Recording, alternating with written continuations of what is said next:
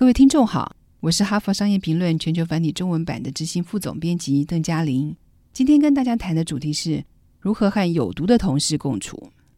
最近有关职场的文章常常出现 “toxic people” 这个字，也就是有毒的人。所谓的职场毒人，指的是经常背后重伤别人、散播谣言、喜欢抱怨、工作摆烂等等。他们不见得天生难相处，很多时候其实是因为工作环境压力大。充满不确定，心怀恐惧、焦躁与不安，才会时常感到不满，对他人抱持着敌意。不过，无论原因是什么，有毒的同事对于工作环境和品质都会产生非常大的破坏。身边的同事除了必须承受这些负面能量，久而久之还可能受到影响或是伤害，甚至慢慢变得跟他们一样，容易情绪失控。因此，只要团队中出现一位有毒成员，便足以毁了一支高绩效团队。想保护自己不受有毒同事的影响，你可以采取以下四个方法：第一，坦诚而直接的和对方谈谈。如果不试着沟通，这种状况就会一直持续下去。你无法期待对方会突然觉醒，了解他们犯了什么错，所以应该要诚恳的试着提供建设性的建议。谈话的时候，你可以聚焦在对方的行为对你产生的影响。有的时候，别人并不了解他们的行为会对其他人造成什么影响。研究显示，大多数人都缺乏自觉，尤其是在工作上。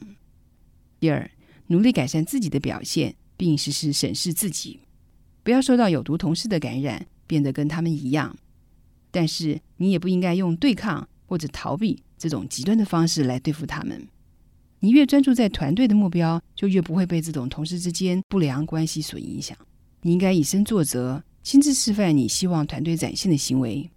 你也可以与其他团队成员共同设定目标，彼此支持，坦诚沟通，但是千万不要采取报复的行为。第三，请主管出面沟通，主动建议主管召开团队会议，以建立团队规范，并设法处理团队中一些棘手的行为与冲突。这样的会议目的不是在指责某一位有毒的成员，而是真实诚恳的互动。让团队成员有机会深入了解彼此的观点，建立明确的标准，确保正确的行为，提高同事互信和责任感。最后，好好照顾自己，不要让有毒同事的破坏性行为损害了你的身心健康。专注并掌握你能控制的事情，你无法控制的事情就放宽心吧。必要的时候要改变自己。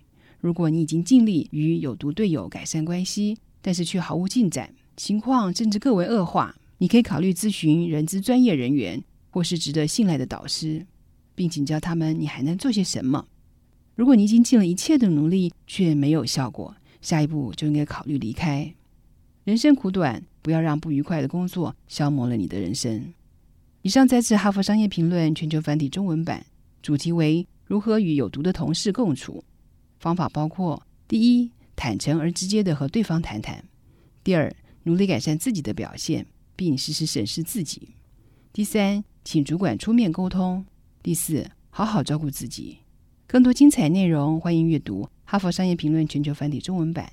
谢谢你的收听，我们下周见。